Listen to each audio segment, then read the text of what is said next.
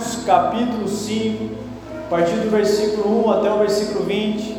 Deixa sua Bíblia aberta, seu aplicativo de celular, se você é mais high-tech, mais da geração do milênio, você gosta de celular, deixa ela aberta aí. A gente vai falar um pouquinho sobre o que Satanás pode fazer na vida de um homem, mas o que Cristo pode fazer no homem, na vida de um homem, quando esse homem já perdeu todas as esperanças. A história desse homem, desse jovem, é uma história triste. O diabo tripudiou sobre ele, mas o que Jesus faz com ele é infinitamente mais poderoso e glorioso e deixou um estado muito mais, melhor do que aquele que Jesus o havia encontrado. Porque o diabo é especialista em destruir a nossa vida, é especialista em destruir e fragmentar a nossa família. Ele é especialista em destruir a identidade que Deus deu a você, que Deus deu a mim. Ele é especialista nisso. O texto ele começa dizendo uma história que Jesus vai encontrar esse homem numa província, num cemitério. Ele está tendo práticas muito diferentes. Ele se autoflagela, ele não dorme mais. Ele tem uma força em comum. E Jesus olha para aquele jovem e começa a perceber que ali há algo de estranho que não vem da parte dele. Para você ter uma ideia, o termo demônio, daimon, na cultura grega era a voz interior do filósofo. Sabe quando você tem uma intuição que você parece que você aprendeu uma coisa do nada? Os gregos chamavam isso de a voz interior, o daimon. Era um demônio que soprava para ele um novo conhecimento que ele não tinha, uma espécie de intuição. Quando você olha para outras culturas, como por exemplo a Mesopotâmia, o nome que eles dão aos demônios ali é Rabisu, que significa agachadores. Eles estão sempre à espreita, agachado para capturar alguém. Satanás anda ao nosso redor, nosso redor, está em torno de nós, sempre pronto para nos capturar para capturar aqueles que estão desprevenidos, para capturar aqueles que por alguma razão têm perdido a perspectiva da vida, ele vai engolir essa pessoa. Se você percebe durante toda a cultura, Satanás ele só muda de nome. Os demônios só têm nomes diferentes. Ele só vai se aculturando em épocas e épocas, mas é o mesmo demônio.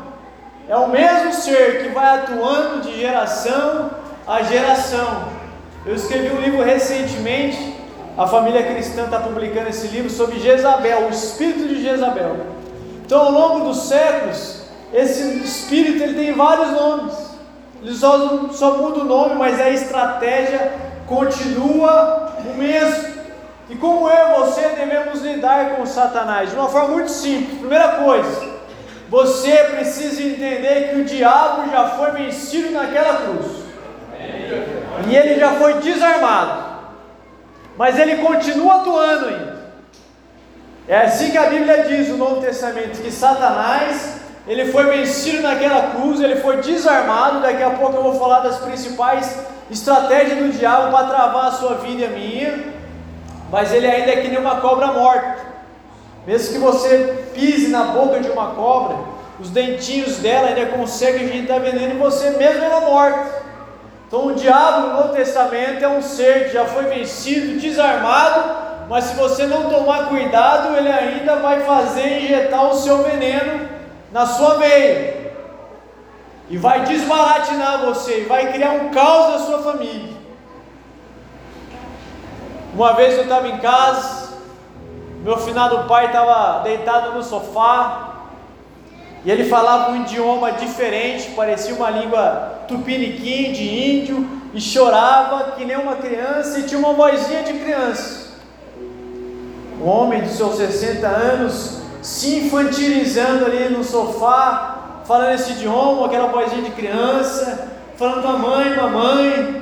Eu e meu irmão olhamos para ele, identificamos que não era meu pai, expulsamos o demônio.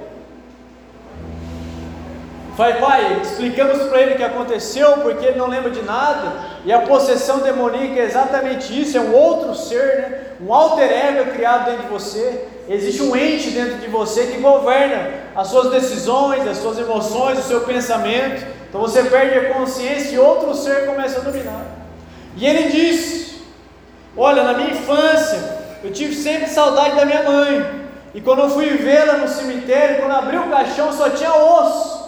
E eu achei que ia vê-la, o rosto dela, porque eu nunca tinha visto ela pessoalmente, a não ser por foto. Então aquilo lá traumatizou meu pai, uma maldição, uma cultura familiar que ele carregou durante 60 anos. Imagina só o trauma que meu pai teve e como isso influenciou a sua vida, na sua juventude, na sua meia-idade, na sua né, maior, na melhor idade, como idoso, porque um trauma de infância, sem o Evangelho, estava formatando quem ele era. Essa cultura familiar que nós herdamos, ela precisa ser quebrada, e ela se quebra na cruz de Cristo quando nós cremos de todo o coração. O apóstolo Paulo diz: não há nenhuma maldição para aqueles que estão em Cristo Jesus, que não andam segundo as obras da carne. Essa cultura familiar que nós herdamos, nosso histórico sexual. Às vezes você vai conversar com homens e mulheres que tiveram uma vida sexual muito intensa, que gera problema no casamento porque as memórias emocionais das relações sexuais estão impregnadas na mente dele e na mente dela. E ele estabelece comparações com o seu atual cônjuge em relação àquilo que acontecia antes, porque existe uma cultura na sua memória emocional que ainda não foi quebrada e nem lavada pelo sangue de Jesus Cristo. Satanás, o diabo, ele não brinca de ser diabo, ele atua de maneira ferrenha para destruir a nossa vida. O texto está dizendo no versículo 1 que esse jovem estava endemoniado na terra dos Gesarenos, e Jesus estava em Cafarnaum. Jesus está saindo de uma cidade judia e indo até um território gentil, um território pagão, para mostrar para o diabo e para todo mundo que Ele é Senhor de todas as nações. Ele está sendo de um lugar para outro para dizer o seguinte: o meu poder de atuação não está limitado a nenhuma geografia nesse mundo. Se o diabo acha que lá nessa terra pagã não tem um poder sobre ele, ele vai perceber, entender e compreender que eu sou Deus sobre todas as nações, sobre todos os povos, de todas as épocas e eras, porque Ele é Deus. O diabo ele só tem poder sobre nós quando nós perdemos a perspectiva de quem Deus é na nossa vida. Ele vai a uma terra pagã. E o texto continua dizendo que lá estava um homem possesso de um espírito imundo, numa sujeira interior muito grande, de pensamentos impuros, de um coração maligno, de obras das trevas instaladas dentro do seu próprio ser uma condição miserável. Duas semanas atrás, antes de eu entrar em férias, em frente à sala da igreja que eu trabalho, tem a sala do pastor Carlos, um moleque, um jovem de 17 anos, ele começou a orar, eu vi que o moleque passou mal, o pastor Carlos nos chamou, o moleque estava no chão, o pastor Carlos já tinha dado um armlock nele no braço, eu segurei uma perna, um amigo meu do jiu-jitsu teve que fazer uns 100 quilos nele ali, sem peso, e o outro segurou a perna de tanta força que esse moleque de 17 anos tinha. E demorou mais ou menos 15 minutos para ele voltar à sua lucidez. Meus braços, quando terminou, já estavam doendo de tanta força que eu tive que fazer para segurar as pernas desse menino, porque o coração dele estava sujo. Satanás se alimenta de sujeira e do lixo da nossa alma. Quanto mais a prática do pecado estiver presente em nós, mais alimento ele vai ter e mais força e território ele vai conquistar dentro do nosso coração. Quanto mais santidade na nossa vida, quanto mais oração, quanto mais intimidade com Deus, mais o Espírito Santo queimará dentro de nós. Mas quanto mais pecado, mais Satanás vai encontrar território na nossa alma e vai governar a nossa existência levando-nos a viver como sub-humanos, como esse jovem estava no versículo 3, vivendo nos sepulcros. O habitat dele, um ambiente escuro, local isolado, lugar de morte. Satanás quer gerar morte no nosso coração. Ele quer levar o ser humano, que é a imagem de Deus, a ser desconfigurado. Ele quer transformar um homem ou mulher cuja imagem de Deus está nele e fazer com que ele seja desconfigurado a tal ponto que esse homem deseje se tornar uma mulher e vice-versa, porque essa é a estratégia do diabo levá-los a ambientes escuros, colocar dúvidas sobre a sua sexualidade, fazer com que ele coma resto de cadáver, um lixo. Isso é o que Satanás está fazendo com esse jovem. E nem mesmo, versículo 3 continua: cadeias, alguém poderia prendê-lo. Tendo sido muitas vezes preso com grilhões, as cadeias foram quebradas por ele, e os grilhões despedaçados, uma força incomum. Ninguém consegue vencer batalhas espirituais vivendo como um carnal. O apóstolo Paulo diz que há certas coisas são discernidas espiritualmente e outras são discernidas a partir da minha natureza humana. Nós nunca venceremos uma batalha espiritual com estratégias humanas, a não ser que eu e você sejamos cheios do Espírito e começamos a quebrar os vínculos com esses elos do passado a não ser que a gente vai sendo alimentado das Escrituras e vença a barreira do sono para orar, para ler a Bíblia, nós não vamos conseguir subjugar Satanás. A vida cristã é uma vida de disciplina, é um chamado a enfrentar as obras das trevas com a cabeça e o coração erguido, porque essa batalha já foi ganha. Nós lutamos uma batalha igual Cristo já venceu. Mas enquanto ele não volta ou a gente não morre, a gente vai precisar lutar contra as forças do diabo. A gente vai precisar lutar contra eles, a vencer o pecado. Autoflagelação. Sabe quando a dor do coração é muito grande? Quando a dor, a dor do coração é muito intensa, algumas pessoas tendem a se autoflagelar, a se cortar, a se machucar, para que essa dor do coração, das emoções, elas sejam minimizadas, que é uma forma dela fazer com que a dor do seu coração seja menor por causa da dor física. Esse jovem ele se autoflagelava, ele se cortava. Olha o que Satanás está fazendo com a vida desse homem. E eu quero reiterar isso aqui. O objetivo do diabo é destruir a imagem de Deus que está no nosso coração. Porque eu e você somos a obra-prima dessa criação e Satanás quer que a gente seja humilhado, gerar sofrimento sistemático. Por que, que o diabo não destruiu, não matou esse jovem rápido?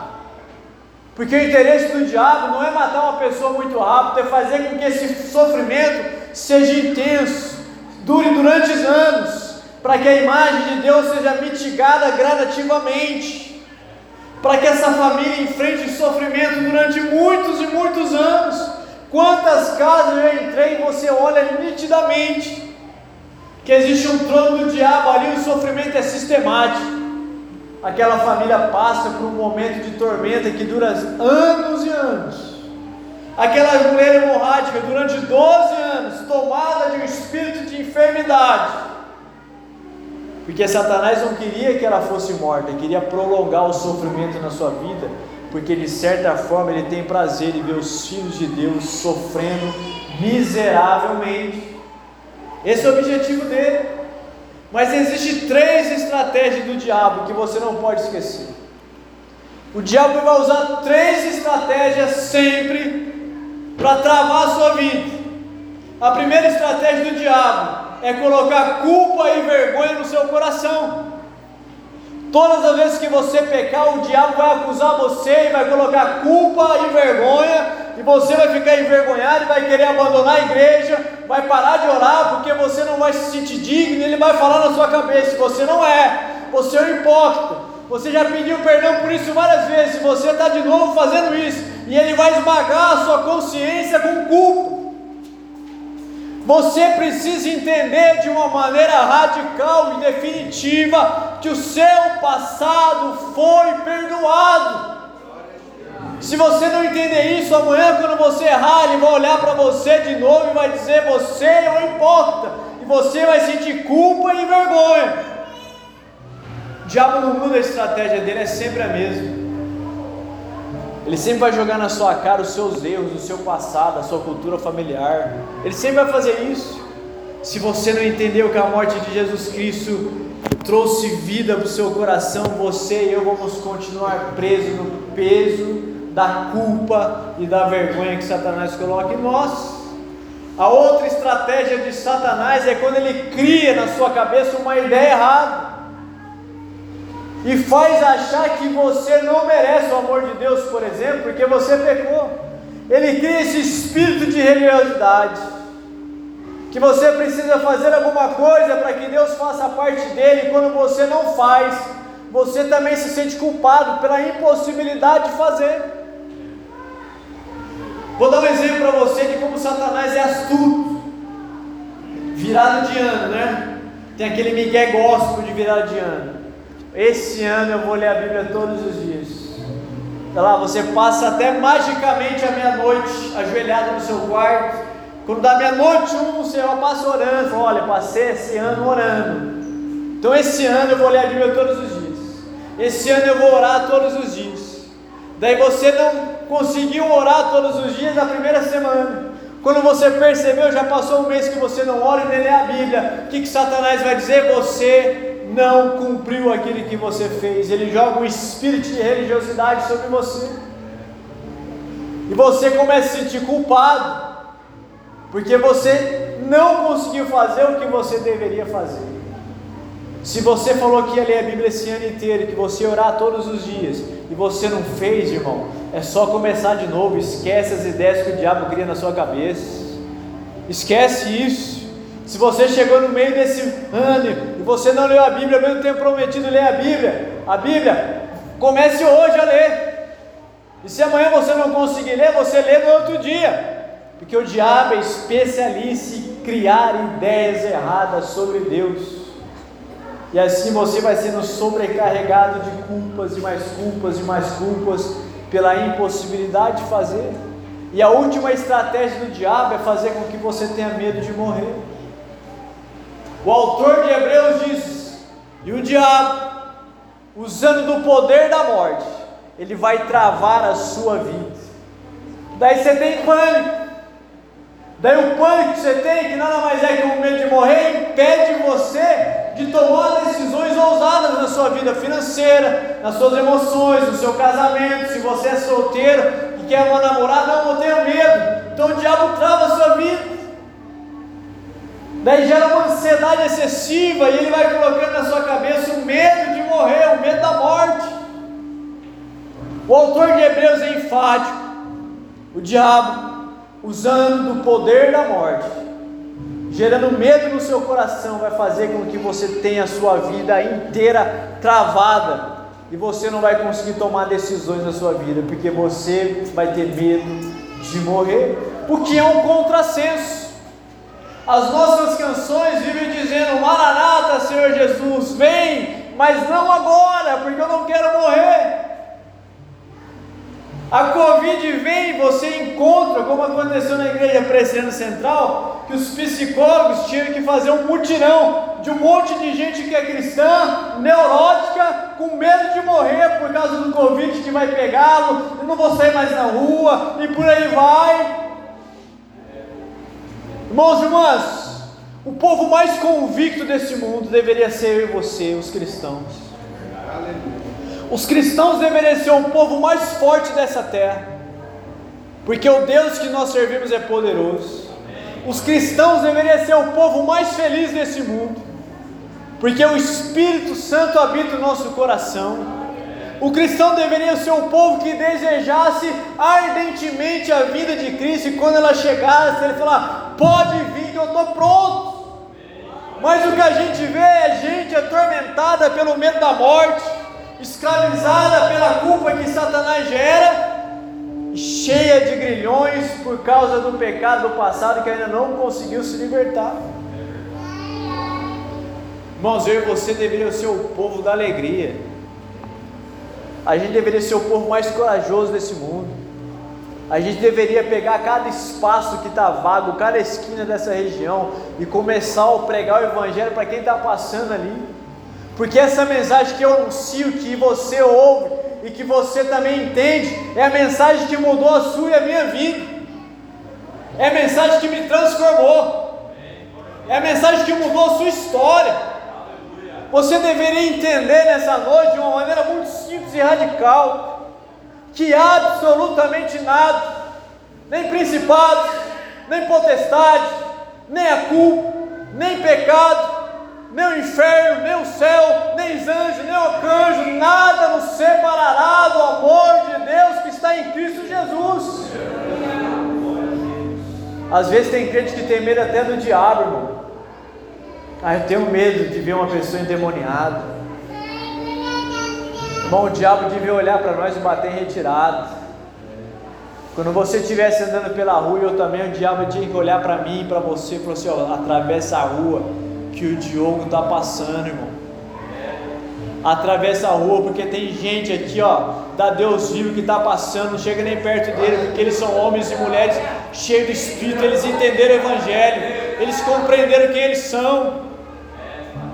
Quando Paulo chega em Tessalônica, o diabo diz: Esse que tem colocado o mundo de cabeça para baixo chegou até nós. O apóstolo Paulo era conhecido como um subversivo, alguém cujas potestades do inferno temia. Onde o apóstolo Paulo chegava, o diabo colocava a mão na cabeça e falava assim: a gente vai ter problema com esse cara. Ou a gente mata ele agora, ou ele vai mandar a gente embora dessa cidade. Paulo subverteu Éfeso, Colossos, Tessalônica, Atenas, o Areópago, porque ele entendeu a razão pela qual ele existe, ele entendeu que o Evangelho que ele foi alcançado é o que sustenta a sua vida, e não tem demônio, não tem culpa, não tem passado, não tem presente que vai interferir na sua história. Leonardo Heaven Hills, num livretinho chamado Por que Tarde o Pleno Avivamento, na sua última carta, ele fala assim: ó, tome cuidado, porque um cristão relevante, o diabo faz reuniões no inferno sobre você. Ele usa o exemplo do apóstolo Paulo, que de vez em quando no inferno os demônios se reuniam para fazer uma reunião contra o apóstolo Paulo. A gente precisa parar esse homem. Tinha uma ideia. Vamos levar ele lá para a ilha de Malta. Vamos naufragar aquele navio. Não deu certo. Coloca uma cobra para picá-lo. Não deu certo. Paulo tirou a cobra da mão dele e continuou a jornada. Vão apedrejá-lo, não deu certo. Porque alguém que entendeu o propósito da sua vida e o evangelho a qual ele anuncia. Esse jovem demoniado, esse demônio do inferno que está aqui, sabia quem era Jesus. Quando de longe viu Jesus, correu e adorou. Ele sabia quem Jesus era. Ele está dizendo basicamente para Jesus o seguinte: Jesus, esse território aqui é meu, irmão. Eu reconheço, eu sei quem você é, mas esse território aqui é meu. E Jesus está dizendo para ele o seguinte: Legião, hoje é só um prelúdio do que eu vou fazer na eternidade, mas não existe um centímetro dessa terra que não me pertence, inclusive o lugar e esse cemitério que você está. Toda a terra, a sua casa, o fio do seu cabelo pertence a Cristo. Tudo. Ele chega diante dessa legião e fala o seguinte: olha, não existe nada, nada aqui te pertence, tudo é meu, eu sou soberano sobre todas as coisas. Antes que você nascesse, diz o texto, que eu já te formei na eternidade. Eu planejei a sua vida, eu guiei a sua história, eu permiti que você nascesse. Você acha mesmo que eu não vou completar a obra na sua vida, como ele não vai completar na vida desse jovem? Jesus ele está dando uma lição para esse demônio. Hoje eu estou expulsando uma legião, mas vai chegar o dia, o derradeiro e último poderoso dia, que todos nós, homens e mulheres, seres angelicais, todas as principais e potestades, estarão diante do trono branco, sendo julgados. E ali, de uma maneira cabal, escatologicamente falando, o juiz todo-poderoso vai bater o martelo e vai dizer: tudo está consumado. Só que você pode entender isso, experimentar isso apenas quando você morrer, ou começar a desfrutar agora da vida emocional abundante que Jesus tem para mim e para você. A condição desse homem que Jesus o conduz é infinitamente melhor. Versículo 15: Indo ter com Jesus, vira endemoniado, o que tiver a legião assentado, vestido em perfeito juízo, e temeram. Sabe o que Jesus está fazendo com ele? Está restaurando as emoções desse jovem, está restaurando a sua espiritualidade. Quantos cristãos ainda atormentados por causa de emoções machucadas? Porque você não consegue perdoar alguém da sua casa, do seu pai, a sua mãe, porque você guarda um ódio velado contra alguém, e isso impede você de crescer emocionalmente, impede você de crescer espiritualmente.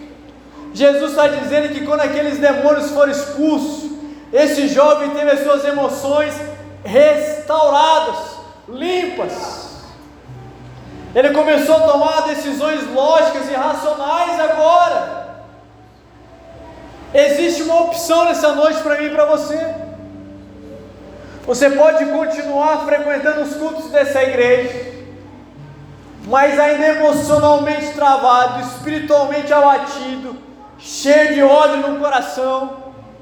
Ou essa noite você pode permitir que todas as maldições, todas as palavras contrárias que te disseram, todo o rancor que você guarda no seu coração seja quebrado e limpo e você começar a experimentar uma vida emocionalmente restaurada. Você pode morrer como um cristão e ir para o céu, mas amargurado de alma, atormentado, sem nunca ter tido uma noite de sono. Ou você pode viver um cristão vivendo uma vida plena, emocionalmente satisfatória, espiritualmente leve, livre, como o Evangelho deve ser o meu, o seu coração, e ainda morrer e experimentar as delícias da vida eterna. Quando Jesus restaura a vida desse jovem, Ele está restaurando uma espiritualidade, Ele está dando para ele um novo recomeço. Essa noite é uma noite de recomeço para muitos de nós aqui. Meu irmão, minha irmã, preste atenção no que eu vou falar. Até quando eu e você vamos viver com medo? Até quando eu e você vamos viver com palavras? Eu não posso, eu não consigo, eu não estudei, não vai dar certo. Meu irmão, minha irmã, você é filho do rei. Jesus disse que para aqueles que crescem nele, rios de água viva fluiriam do seu coração. Jesus está dando uma nova oportunidade para esse jovem endemoniado. Ele está dando uma oportunidade para mim e para você aqui agora, de viver tudo aquilo que Ele planejou para mim e para você. Rapidamente, rapidamente eu quero compartilhar com vocês algo. Eu não cresci numa família abastada. As pessoas, quando falam de mim, eu sou o pastor Diogo da Igreja Presbiteriana Central de Londrina. Grande coisa, irmãos. Grande coisa. Eu não quero ser conhecido por ser pastor de uma grande igreja, mas por ter um grande Deus. Existem algumas narrativas sobre a minha vida. Estou vendo uma espécie de lenda já. Mas eu cresci numa família disfuncional. Meu pai era um alcoólatra chapava o coco, era uma vergonha para mim na adolescência, pegar ele no chão, na rua da Expressa, junto com meus amigos, e ter que levar ele embora, é uma vergonha para mim. A minha mãe era uma depressiva. Você ter uma ideia, para a única forma que ela se sentia segura, se ela puxasse o fogão e ficasse atrás, pânico, loucura. Meu irmão era um usuário de drogas. chá de papoula, cocaína, maconha, crack, o que você imaginar. Ficou três dias internado na HU sem saber quem era, de tanta droga que tomou. Aos 15 anos de idade, preste atenção, eu desenvolvi todas as crises existenciais possíveis que eu poderia ter desenvolvido na minha vida aos 15 anos. Com 15 anos eu tinha medo de morrer, eu tinha medo do escuro, eu não comia, eu só vomitava, a minha casa era um lixo, destruída por Satanás, como era esse jovem aqui. O diabo fez um trono, eu não nasci no berço de ouro, mas eu nunca transferi a responsabilidade da minha vida para ninguém. E eu decidi na minha adolescência, quando o Evangelho tomou conta do meu coração, eu decidi estudar. Eu decidi me tornar um leitor das escrituras de livros. A culpa da minha vida não é do meu pai, não é da minha mãe, não é de nenhum político, não é da sociedade, não é de nada, não é o lugar que eu nasci, lá na Santa Terezinha, não é. A responsabilidade da minha vida pertence única, exclusivamente a mim. Mas são uns 15, 16 anos de idade, eu me lembro como se fosse hoje. Eu me lembro como se fosse hoje, saindo do colégio, um cara de terno e gravata, sapato, pregou para mim. Um cara da Deus de amor, que eu vivia zoando ele. Falei, que cara estranho, um cara estranho. Ele só disse: Olha, Diogo, Deus ama você, tem uma obra na sua vida, e aquele negócio fez tanto sentido para minha vida, que aquela noite, eu peguei a Bíblia que ele falou: Pega a sua Bíblia e lê Êxodo 20. E aquela noite foi a primeira noite que eu não dormi, não porque eu estava com medo de morrer, mas porque algo estava acontecendo dentro de mim. Alguns dias depois, numa casa, num culto da Assembleia de Deus, um cara disse assim para mim: Você quer crer em Jesus de todo o seu coração? E eu falei: Eu quero.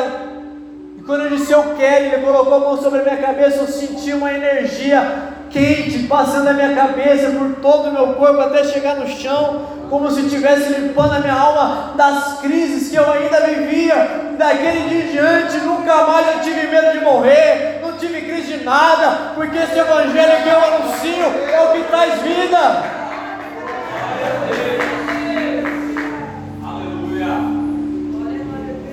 Quando você vai se tornar um pastor presbiteriano, você passa por várias provas seminarista, licenciado, é burocracia da igreja.